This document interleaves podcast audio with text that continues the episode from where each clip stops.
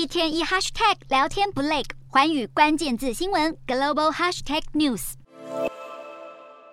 北韩又导弹了，这是自南韩总统尹锡悦上台后的第十五次，一天之内共进行四轮导弹射击，至少发射二十五枚导弹。另外，北韩还向南北韩缓冲区射击了超过一百发的炮弹，堪称是自韩战结束以来最接近战争边缘的一次。南韩也不甘示弱，派出战机发射三枚空对地导弹，严正警告北韩不要轻举妄动。由于目前正值美韩联合空中军演之际，北韩似有一天之内全面掀起战事的意味，引起周边国家的关注。国际社会担忧朝鲜半岛擦枪走火的风险攀升。今天的国际新闻评论要来谈谈，北韩近期频繁向南韩军事挑衅动作，多次发动导弹射击，近一个月内就高达三次之多。北韩向南韩采取军事恫吓的目的为何？邻近国家，尤其是中国及日本，会有何反应？北韩后续可能还会有哪些动作呢？国际社会又该如何应应？北韩对于美国与南韩的军事合作非常感冒，认为时隔五年再度复活的联合军演就是针对北韩而来。北韩军事高层对外指出，美国与南韩的军演对北韩具有侵略性的挑衅意图。显然，北韩在一天之内发射多枚不同类型的导弹，就是要报复美韩逐渐升温的安全同盟关系。此外，北韩混合发射导弹的目的，也是要增添南韩对于北韩军事侦察、追踪及拦截的难度。可以说，北韩如此过激的反应，不是一时兴起起的决定，而有着缜密的战略评估。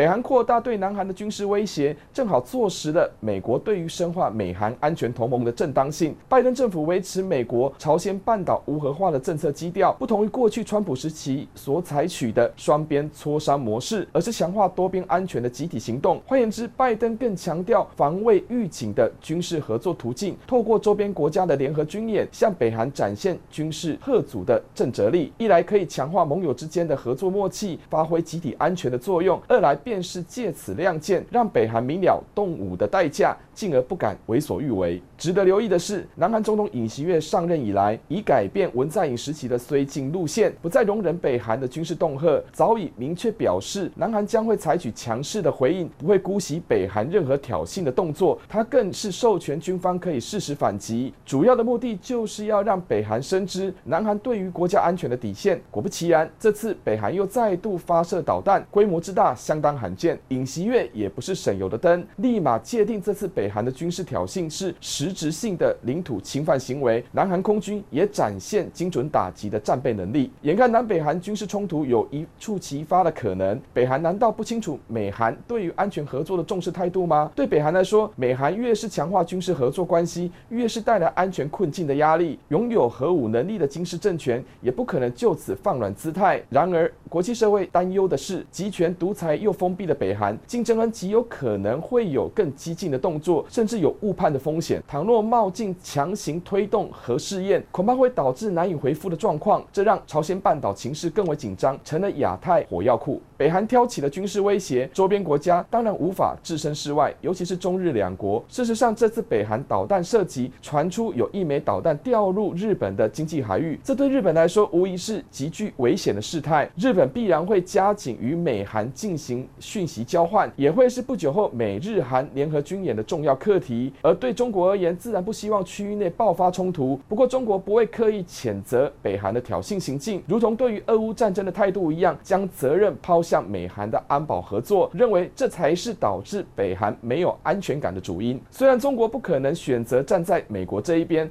但中国对于北韩可能恢复核试验，恐怕不会表明支持，甚至有可能会跟进反对。主要原因有二：首先，北韩强行核试验，发动核武攻击的可能性就会增增加，那么中国将无法幸免。其次，北韩若借此拉抬自己的国家地位，将会影响整体地缘政治的发展。北韩的核武力量不但会是个不定时炸弹，更会危及中国在亚洲的影响力。此外，欧美国家以此为由大举进入东亚地区，恐怕这也不是中国所乐见的情形。国际社会对于维持区域现状越来越有共识，无论是台海情势，或是朝鲜半岛无核化，多数国家都不会认同任何一方意图改变现状。北韩频繁试射导弹的动作，将会让美日韩的安全合作更为积极且紧密。倘若进一步强行核试验，恐怕会遭来更多国际制裁的代价。令人担忧的是，独武穷兵的金正恩恐怕不会因为国际挞伐而改弦更张。但是，这对高达百分之六十处在全球贫穷线以下的北韩民众来说，恐怕会是另一个悲剧的开始。北韩军国主义下的人道问题将越来越难解。